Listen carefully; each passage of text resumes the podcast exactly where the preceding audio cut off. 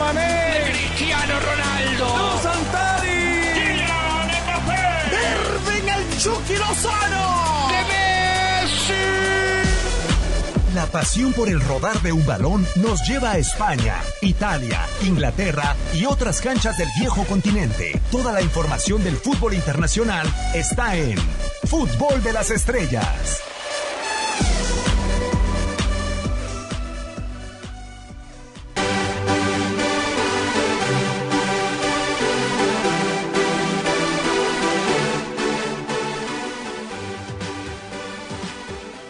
Ya sea de día, de tarde, de noche, esta es la nueva emisión del podcast de Fútbol de las Estrellas para platicar de lo que parece la continuación, no sé si le podamos llamar de una dictadura, la del Bayern Múnich dentro de la Bundesliga. Continuamos con el mismo tridente de la semana pasada, un servidor en este micrófono, Diego Peña, y me complace mucho presentar a Diego Balado. Diego, ¿cómo estás? Un placer saludarte. El Bayern que vuelve a apuntar a la posibilidad de su vigésima novena Bundesliga. ¿Cómo estás, Diego? ¿Cómo estás, Diego? Sí, esperemos primero que con Hugo sigamos formando un tridente eh, que lleve a victorias, ¿no? Porque si es así, eh, entonces, eh, si los títulos son lo que siguen las grandes actuaciones, entonces tenemos una presencia casi garantizada. Y, y en cuanto al Bayern, eso es lo que parece. después de la victoria de hoy, por el resultado, el 1-0 frente al Dortmund de visitante, eh, todo indica, o por lo menos deja la sensación de que está definido nuevamente a favor del Bayern en una Bundesliga, que fue más pareja que otras, eh, donde el Bayern comenzó mal, eh, hasta el punto que terminó siendo despedido su técnico Nico Kovac, pero sin embargo, la llegada de Hansi Flick le dio, me parece, al equipo otra vez esa chispa que había perdido. me parece que ayudó a muchos jugadores, particularmente en el caso de Müller, y terminó siendo fundamental, ¿no? Para dar vuelta a la temporada y para que hoy, después del triunfo frente al Dortmund, estemos hablando tal vez de que ya esté todo terminado con una octava Bundesliga consecutiva ya encarrilada para el equipo bávaro. Esa es la sensación efectivamente que da yo en, en, un tridente, Diego, antes de saludar a Diego. Yo me considero quizá de los rápidos, no tanto ni del técnico ni del pensante. No sé eh, cómo asumirías este rol en el tridente de fútbol de estrellas. Bueno, yo tampoco soy rápido, así que si vamos a tratar de encontrar la velocidad, vamos a tener que buscarlo a Hugo entonces, porque otro no nos queda. De acuerdo, Hugo Salcedo, ¿cómo estás? Un placer saludarte. Y también da la sensación de que el Borussia Dortmund replicó lo que en la conferencia de prensa había establecido tratar de aguantar al eh, Bayern Múnich en el partido como tal. Y lo que, lo que no se pudo dar a final de cuentas fueron oportunidades o muchas que pudieran abrirle el arco al equipo de Lucien Fabré. ¿Cómo estás, Hugo? ¿Cómo te va, Diego Peña? Te saludo con muchísimo gusto, al igual avalado a toda la gente que nos acompaña en el fútbol de las estrellas. Está claro, equipo que gana repite, así es que por eso seguramente una vez más estamos aquí y yo también tendría que considerarme de los lentos, así es que vamos a jugar entonces al fútbol y vamos a tratar de darle con esa calidad de aquí en adelante. Pues la realidad es que hoy ha marcado el cuadro del Bayern Múnich esa hegemonía que veníamos observando a lo largo de las campañas anteriores, cierto que recordamos algún título conseguido con Jürgen Klopp, pero en términos generales, cuando se ha presentado esta disputa, normalmente se ve favorecido el cuadro del Bayern Múnich. Hoy lo hace además en condición de visitante, más allá de que no hubo aficionados, se trataba del escenario del Signal Iduna Park y lo termina haciendo con un resultado ajustado, pero con un resultado que es en definitiva, de acuerdo a lo observado y en el desarrollo del partido, pues termina siendo justo, ¿eh? porque yo sí observé al Bayern Múnich superior, con mayor volumen de juego, con mayor cantidad de oportunidades frente a la portería de Roman Burki, que para mí termina colaborando con esa muy buena definición, sí, sin duda de Joshua Kimmich, pero ya había llegado a la pelota y no alcanza a hacer el contacto suficiente con la mano como para desviar ese balón. Pero además de esta, eh, gozaron de por lo menos otras tres oportunidades importantes frente a la portería que no lograron resolver. Y del otro lado, un Borussia Dortmund que en algún momento se vio chato, sin ideas, llegaba, intentaba, pero realmente no tenía esa claridad, realiza las modificaciones para el segundo tiempo, entre ellas la de Jadon Sancho, y ni siquiera esto le termina por dar un vuelco en cuanto a las acciones ofensivas. Así es que para mí sí, sin duda, esto marcará la tendencia de lo que es un nuevo e inminente título del Bayern Múnich. Lo que sí, Diego, para el inicio del partido, alineaciones que repiten los dos, los dos estrategas como Hansi Flick y también el caso de, de Lucien Fabré, no le movieron mucho a pesar de la posibilidad que tenía sobre todo Lucien Fabré, como bien lo dice Hugo, de contar con Jadon Sancho. Desde el arranque decidió mandarlo al banquillo de inicio, también el mismo caso para Axel Witzel y para Emre Can, que ya había tenido unos minutos. Yo me esperaba un partido como lo planteó el Bayern, con la posición de la pelota, pero sí esperaba del Borussia mucha mayor explosividad hacia el frente que creo que nunca pudo tomar mal parado ni a David Alaba ni a Jerome Boateng. Bueno, creo que sí, que los tomó mal parados en alguna oportunidad, te diría en la primera media hora del partido. Después, eh, con más control de la pelota, el Bayern se fue apoderando del ritmo, marcando los tiempos y generando las, creo que, mejores situaciones para marcar. Eh, con, el intento del Dortmund de aprovechar, de jugar la pelota a los espacios, eh, la velocidad de Alfonso Davis es determinante en un par de jugadas eh, estamos en presencia tal vez del que va encaminado eh, a sorpresa de muchos eh, a ser el mejor jugador de la CONCACAF. teníamos a un Keylor Navas todavía vigente, a, Christian Pulisic, obviamente a Raúl Jiménez, al Chucky Lozano, pero bueno, lo que está haciendo Polso Davis, pensando que tiene apenas 19 años de edad y que está totalmente afianzado como el lateral izquierdo el Bayern, eh, me parece que hay que ponerlo en perspectiva y, saber que este es un chico que salió de la Major League Soccer. Eh, hasta ahora creo que los chicos formados en, la Liga de los Estados Unidos, eh, el más importante, ¿no? Por, el presente que tiene. Pero bueno, al final creo que termina siendo un partido parejo. Me parece que hay una jugada de penal que no sé por qué no se revisó en el VAR o no se cambió el, cobro. Eh, para mí, Boateng intenta bloquear con su brazo un disparo de Haaland eh, eh desviándolo al córner. Eh, me parece que era penal, pero bueno, al final no sabemos si hubiese sido determinante para la, victoria del Bayern, porque también es cierto que el equipo que terminó ganando el partido tuvo alguna ocasión más como para ampliar la diferencia. Pero bueno, ya, me parece que ya la mesa está servida, ¿no? Para que otra vez el conjunto ahora entrenado por Flick sea el campeón del fútbol alemán. Eh, eso es una realidad, da la sensación que encontrará ese, ese octavo título consecutivo. Yo coincido, Hugo, esa de Jerome Boateng para mí, más allá de que intenta apoyarse sobre el terreno de juego y que estaba de espaldas a la acción de, de Erling Haaland, parecía que también veía de reojo la acción y que ponía el brazo intencionalmente. Lo que sí es que en el tercer round Ahora, eh, ni Lewandowski ni Erling Braut Haaland pudieron marcar, eh, el noruego saliendo inclusive por lesión.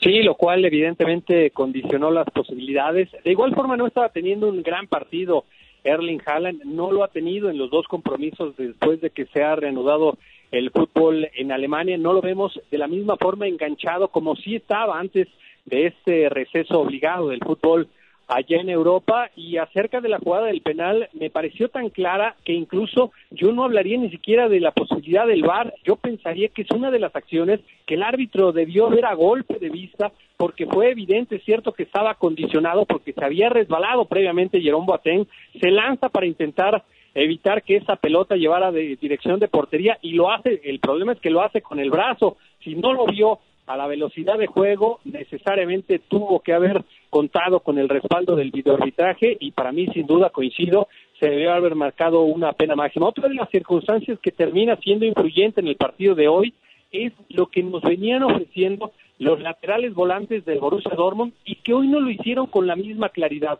Intentaron, se proyectaron, fueron siempre descarga por cada uno de los costados, tanto Akimi como Guerreiro, pero no fueron lo claros que habían sido en los partidos anteriores, con goles, con asistencias, con una enorme capacidad de resolución en esa zona en donde incluso nos hacían pensar que eran más volantes extremos que laterales volantes. Hoy no tuvieron esa misma participación. El caso de Julian Brand hoy también nos ha dado la confirmación de que es un elemento con un talento sensacional, con unas características como un volante ofensivo, de imaginación, de capacidad de servicio, de capacidad de asistencia, en algún momento incluso también de condiciones para resolver frente a la portería. El tema con él es la inconsistencia. Ese ha sido el enorme problema por el que no se ha consolidado ni siquiera como una figura habitual del fútbol alemán, porque en ocasiones ha sido suplente y a nadie realmente le sorprende. Si en algún momento Julian Brandt fuera consistente, tuviera esa como una de las cartas de presentación, no tengo ninguna duda que sería una figura del seleccionado alemán, cosa que desafortunadamente no ha podido conseguir. Eh, justo por la mañana cuando platicábamos y cuando observábamos los, los temas que podíamos tener en este podcast, Diego, platicábamos de las figuras a, futuro de estas dos escuadras, ¿no? Y, y, creo que hay dos futbolistas, uno por cada equipo, que a pesar de tener la edad no se les considera a la altura de Alfonso Davis, de Erling Braut Haaland, de otros elementos, y es el caso de Sergej Gnarvi, que hoy quizá no tuvo su mejor actuación, y la misma, la de Julian Brandt, ¿no? Y, también me gustaría preguntarte, lo de Alfonso Davis, creo que es uno de los mejores hombres del partido eh, en este clásico, ¿en qué lugar lo pondrías como el futbolista del partido consideras que sí hubo alguien más por encima de él en la actuación? Eh, bueno, eh, Kimmich creo que terminó jugando un gran partido también. Eh, a mí me gustó mucho. Eh, me gustó también alguna intervención que creo que fue importante por el momento de Manuel Neuer, pero sí, tranquilamente Alfonso David pudo haber sido la jugada de, del gran jugador de, este clásico. Eh, tiene 24 años de edad, es un poquito, o sea, es joven todavía, pero es un poquito más veterano y con más experiencia, con más rodaje. Eh, lo de Haaland, lo de Alfonso Davis han salido a relucir hace muy poco tiempo, como fue el caso, por ejemplo, de Sancho la temporada pasada, también otro futbolista muy joven. El caso de Reina, hoy le vimos algunos minutos, no pudo ser relevante lo que aportó en el partido, pero tiene apenas 17 años de edad, el hijo de Claudio Reina, y que es la nueva joya de la cantera de este Dortmund. Entonces, talento joven indiscutiblemente hay y mucho. Eh, el asunto aquí es encontrar la, la combinación y a veces en partidos como este donde estás jugándote no solo los tres puntos porque todos en la cancha y todos aquellos que seguimos la Bundesliga sabíamos que este era el partido seguramente determinante para el torneo, especialmente si el Bayern lo ganaba, como fue el caso. Entonces, eh, para muchos es el partido, o para estos jovencitos fue el partido más importante de sus carreras hasta ahora y bueno, eh, quedó demostrado que hay algunos donde eh, este tipo de responsabilidades no le pesan y a otros tal vez sí un poquito más, pero bueno, ahí es donde hay que destacar lo que ha realizado hoy Alfonso Davis, que recordemos no era lateral izquierdo, su transformación a ese lugar, a esa posición fue muy reciente, todavía creo que está aprendiendo, eh, a veces se regala defensivamente hablando, tiene la velocidad como para recuperar situaciones que a veces parecen ya perdidas y, eso le da un plus. Pero bueno, todavía tiene muchísimo que aprender, pero si a los 19 años, como te decía antes, está jugando como titular y lo está haciendo a nivel que lo está haciendo en el Bayern, me parece que el futuro es fantástico. Sí, en todos los partidos de Hansi Flick titular, el futbolista eh, canadiense. A mí lo que me llama la atención y con lo que llegábamos a la previa del compromiso, Hugo, era la posibilidad de que recortara puntos o que recortara a una unidad el conjunto del Borussia Dortmund, pero creo que si revisamos la temporada, ha, ha, estado más lejano del título esta campaña que en anteriores ocasiones que aún así no ha podido robarle la corona al Bayern. Sí, este era el partido, sin duda, en ese sentido coincidimos. Si bien es cierto, matemáticamente todavía tiene chances, tanto el Borussia como los que están ahí a la casa de esa posibilidad. Hablamos del Gladbach, hablamos también de los toros de Leipzig. Y en algún momento el Leverkusen, que ha tenido un par de muy buenos partidos, ha repuntado y también matemáticamente tienen posibilidades, lo sabemos. Pero va a ser muy complicado que el Bayern Múnich, después de lo que fue la victoria en este clásico, cómo se ha extendido la ventaja y cómo está jugando fundamentalmente, lo sólido que se le ve al equipo, da la impresión de que en algún momento en el desarrollo de esta campaña pues se han presentado algunas adversidades, porque recordamos, por ejemplo, la grave lesión de rodilla de Niklas Zule. En su momento, Javi Martínez también estaba lesionado, que podía ocupar en ese, ese espacio en la saga central. Fue ahí donde se vieron obligados a hacer algunas modificaciones que terminaron poniendo Alfonso Davis como un lateral izquierdo, porque también en su momento Lucas Hernández estaba lesionado. En el arranque de la campaña, Thomas Müller no estaba atravesando un buen momento.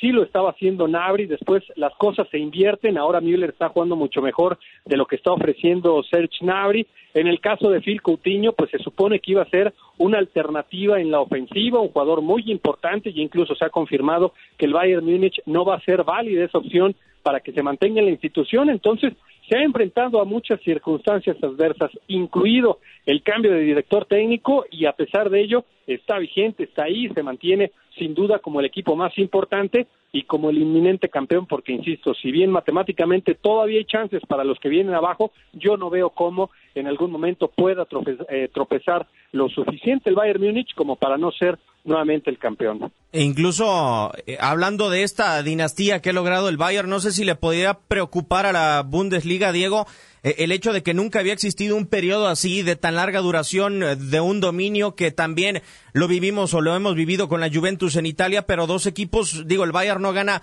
desde cuando logró esa Champions League, alcanzó su primera de la que pueden ser ocho coronas en la en la Bundesliga. El caso en Italia es similar para la Juve, que ya tiene más de 20 años sin poder lograr la Champions. ¿Le debería, le debería de preocupar a la Bundesliga eh, esto que está sucediendo de hace 10 años atrás? Recuerdo que platicaban con Pavel Pardo y cómo se distribuía la Bundesliga, las posibilidades que había para algunos equipos y que ahora el dominio es brutal por parte del Bayern. Eh, no, no, no me imagino que le preocupe a la Bundesliga, eh, especialmente porque nos damos cuenta de cómo atrae me parece que no hay ninguna otra liga que muestre los estadios repletos como el torneo alemán, bueno, no ahora, ¿no? Pero antes de la llegada de la pandemia. Em, eh, hay esta temporada particularmente, por buena parte de la misma, vi cierta competitividad, cierta paridad entre ciertos equipos eh, que hacía rato que no se veía. O sea, había muchos separados por muy pocos puntos por buena parte del torneo. Lo que pasa es que esta recta final con el Bayern ganando, creo que si no me equivoco, 13 de los últimos 14 partidos de Bundesliga ha hecho que se despegara del resto. Pero bueno, es así, siempre sería imposible eh, bajar a los todopoderosos económicamente hablando, aquellos que tienen la capacidad de no solo contar con una buena cantera, sino el hacerse de los mejores futbolistas que hay en Alemania, eh, porque el atractivo de jugar para el gigante bávaro es, es a veces imposible de contener, es una tentación y bueno, todos quieren ponerse la camiseta del Bayern en Alemania y además tiene el poder económico como para ir a buscar al mejor talento de afuera. Eh, lo escuchaba a Rudy Beller hace mucho tiempo decir el único equipo en Alemania que se puede dar el lujo de no tener que vender alguna figura en caso de que llegue una gran oferta es el Bayern y así seguirá siendo. Entonces no, no creo que le no creo que le preocupe mucho a la Bundesliga y menos pensando que esta temporada, por momentos, vimos a equipos competitivos, ¿no? Al Leipzig, al Dortmund, al Leverkusen, al Gladbach, ¿no? De alguna manera eh, tuvieron todo su momento, muchos de ellos fueron en alguna oportunidad líderes de este torneo, aunque el campeón parece que seguirá siendo el mismo. Exactamente, la posibilidad es muy latente para que el Bayern alcance su octava corona consecutiva y la vigésimo novena en su historia. Por lo pronto, vamos a cambiar de tema.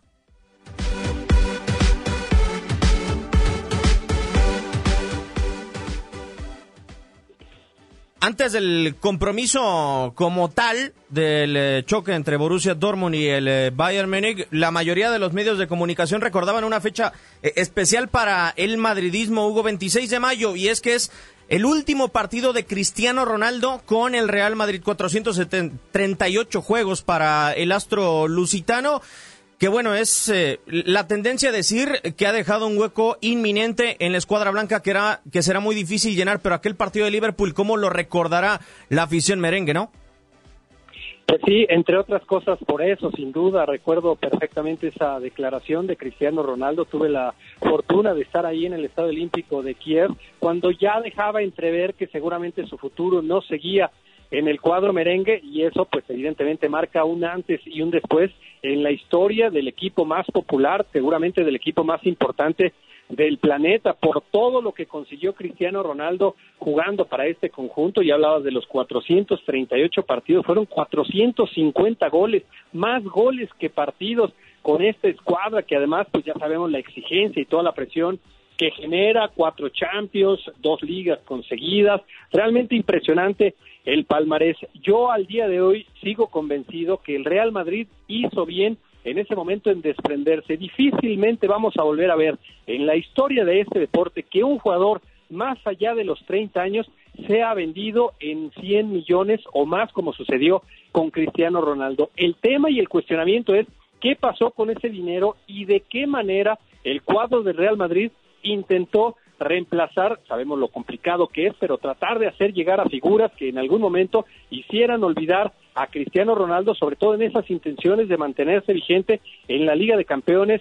No sucedió, en algún momento se descuidó esa condición, ahora seguramente lo intentarán de nuevo, pero sin duda que Cristiano Ronaldo pues quedará marcado como uno de los jugadores, si no es que más, el más importante en la historia del club merengue, Mr. Champion sin duda, lo que le ha dado a este equipo difícilmente lo podemos ver incluso en el trabajo colectivo, o sea, si le sumamos a cuatro o cinco jugadores, es complicado que ofrezcan los números, el rendimiento que tuvo Cristiano Ronaldo, una auténtica máquina de conseguir títulos y goles en el cuadro del Real Madrid.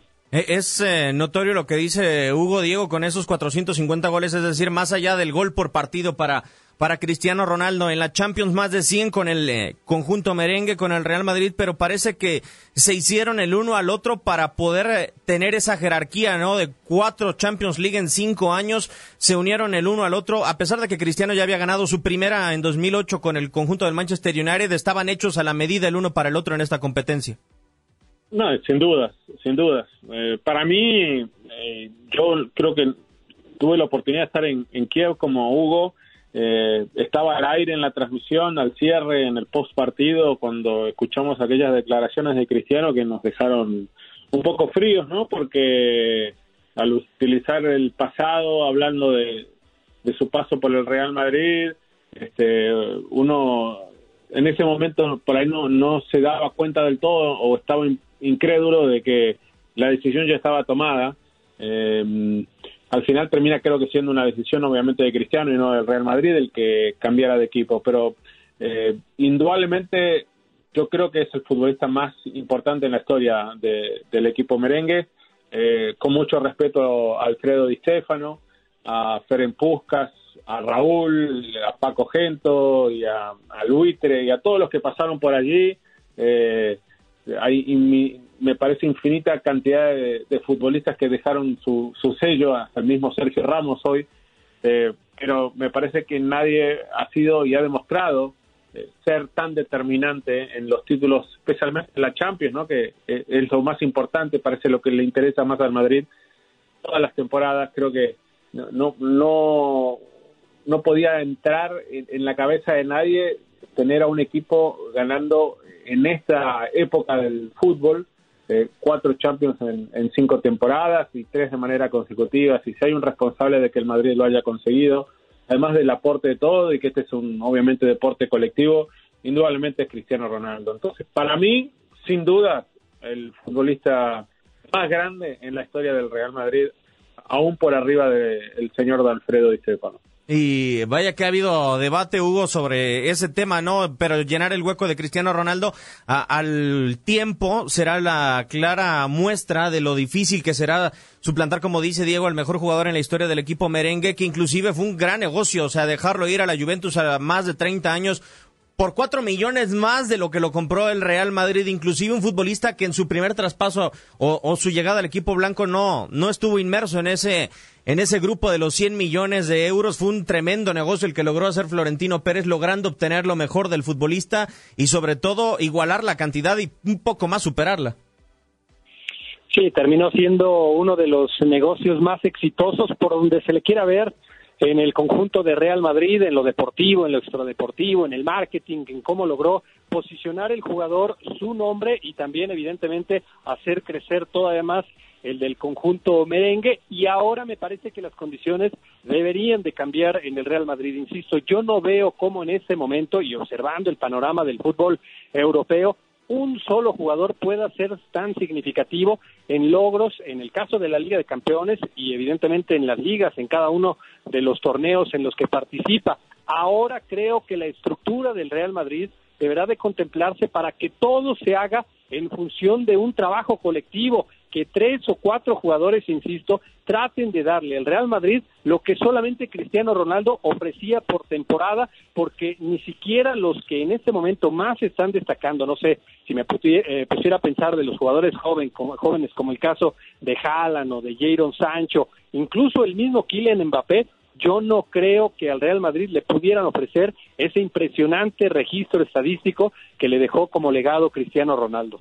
Lo que sí, Diego, te ha tocado la oportunidad de estar en diferentes finales. No sé si coincidas conmigo, pero si hay que escoger la mejor actuación en Champions League y sobre todo la más definitoria de CR7 en el torneo, creo que es en aquel partido en Cardiff en contra de la Juventus, ¿no?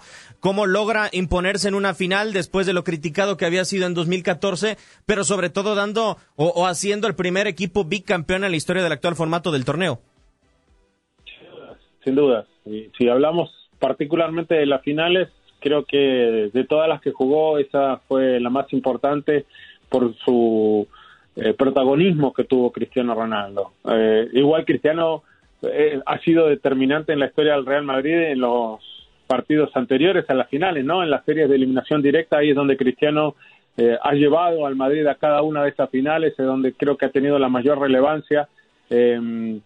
En aquella particularmente de Cardiff, eh, el recuerdo era que estábamos todos pendientes a ver si iba a jugar o no Gareth Bell saliendo una lesión, el galés, eh, una de tantas lesiones que ha tenido, eh, la tentación era ponerlo desde el arranque para Zinedine Zidane, pensando que se estaba jugando en Cardiff, en su país, y, y sin embargo opta por no hacerlo, y Cristiano eh, termina siendo la figura de aquel partido frente a la Juventus, como después Gales Bale también terminó siendo importantísimo justamente en la final de Kiev, ¿no? Eh, con aquel gol de chilena, eh, marcando frente al Liverpool y frente a Carius, aunque tuvo que hacerlo 12 meses después de la final de su país. Pero bueno, Cristiano indudablemente hoy es extrañado por toda la afición merengue y como lo decía Hugo, para mí es irreemplazable. No hay un solo jugador, una sola figura en el mundo del fútbol, ni siquiera Kylian Mbappé, eh, al que yo me animaría hoy a poner eh, y apuntar, como decir, este es el tipo, esta es la persona que va a reemplazar lo que hizo Cristiano. Me parece que no hay va a ser muy, muy complicado para que el Real Madrid vuelva a tener una etapa así en su historia como tal y sobre todo con un hombre como estandarte. Eh, se nos ha terminado el tiempo y creo que hemos vuelto a ganar, Diego. A ver si más adelante podemos volver a tener a, este tridente, ¿no? En el podcast de fútbol de las estrellas.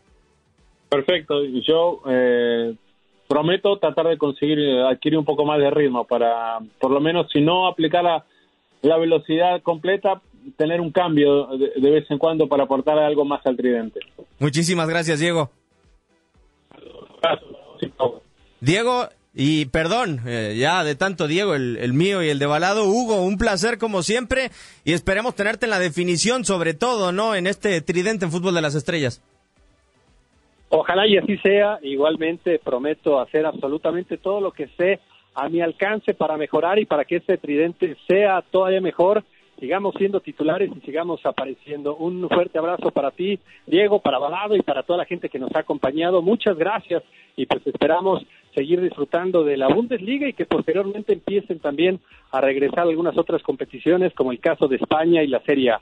Cerca, muy cerca están eh, esas competencias de volver. Un servidor Diego Peña le da las gracias. Esto fue un nuevo capítulo en el podcast de Fútbol de las Estrellas.